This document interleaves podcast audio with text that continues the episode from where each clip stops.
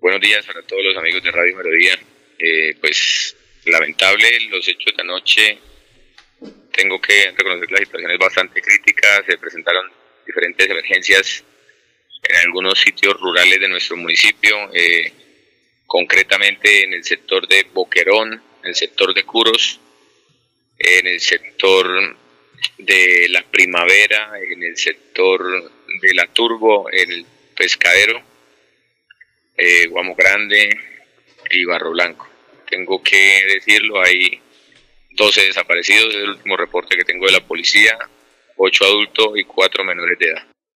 Entonces, eh, es mi responsabilidad convocar la solidaridad y el respaldo del gobierno departamental en cabeza de nuestro gobernador, el respaldo del gobierno nacional, tengo que reconocer y, es algo de responsabilidad que decir que no, no tenemos la suficiente capacidad como municipio para atender una emergencia de este tipo.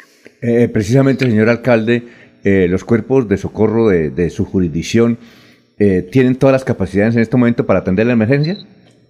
Todos han estado en, tengo que agradecerles, todos han estado durante toda la noche, hemos estado muy pendientes de la situación, se han venido reportando diferentes emergencias, han ido atendiéndolas poco a poco, pero en lo que tiene que ver con el taponamiento de la vía nacional, estamos incomunicados con la capital de la República, eh, con la Mesa de los Santos, hay cuatro puntos críticos, el punto de Boquerón, un poco más a la altura de Curos y a la altura del sector conocido como la primavera, ya rumbo a Pescadero.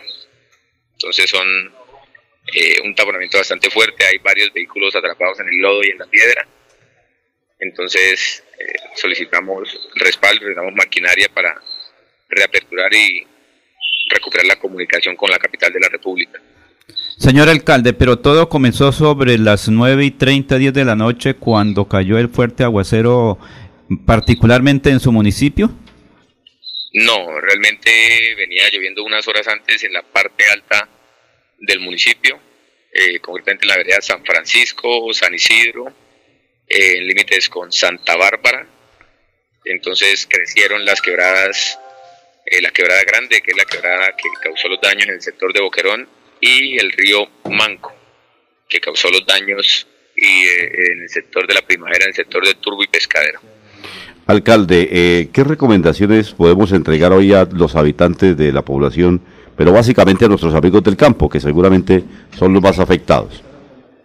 Los amigos del sector rural, concretamente las veredas San Francisco, Curos, El Fical, La Primavera, eh, que conserven la tranquilidad. Estamos ya reunidos aquí en el Comando de Policía de Piedecuesta con el general Luis García, y en este momento el mayor Leguizamón, que es el encargado de gestión del riesgo en el batallón Caldas, con la defensa civil y los organismos de socorro, planeando la intervención de los diferentes sitios. Eh, total tranquilidad, vamos a estar llegando poco a poco a los sitios para no generar más riesgos. Eh, toda mi solidaridad con las familias de los desaparecidos y pues bueno, nuevamente hago el llamado a todos los organismos de socorro para que nos ayuden a, salir de ese, de difícil momento en el municipio. Eh, en el sector urbano hay un barrio afectado, nos están contando. ¿Cuál se trata, si realmente eso es cierto? No, por ahora no tengo el reporte de ningún barrio afectado en el sector urbano. Eh, hemos ordenado cerrar la, la planta de tratamiento de la colina debido a que la gran turbidez que presenta el río de Oro hace difícil su tratamiento. Entonces es posible que en las próximas horas se presenten cortes de agua en algunos sectores del municipio.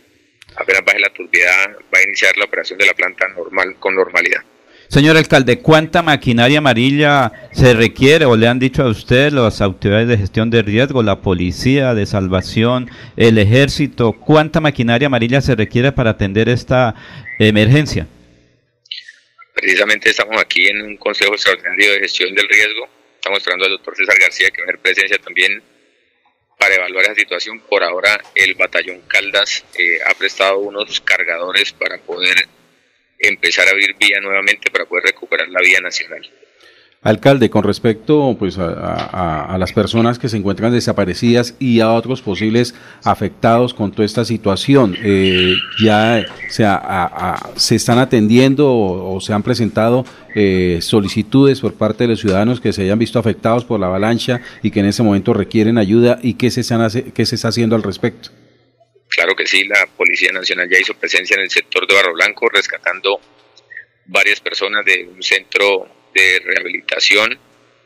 Eh, también en el sector del Guamo ya se hizo presencia, estamos esperando es que baje el nivel de, del río para iniciar la búsqueda de, de los desaparecidos.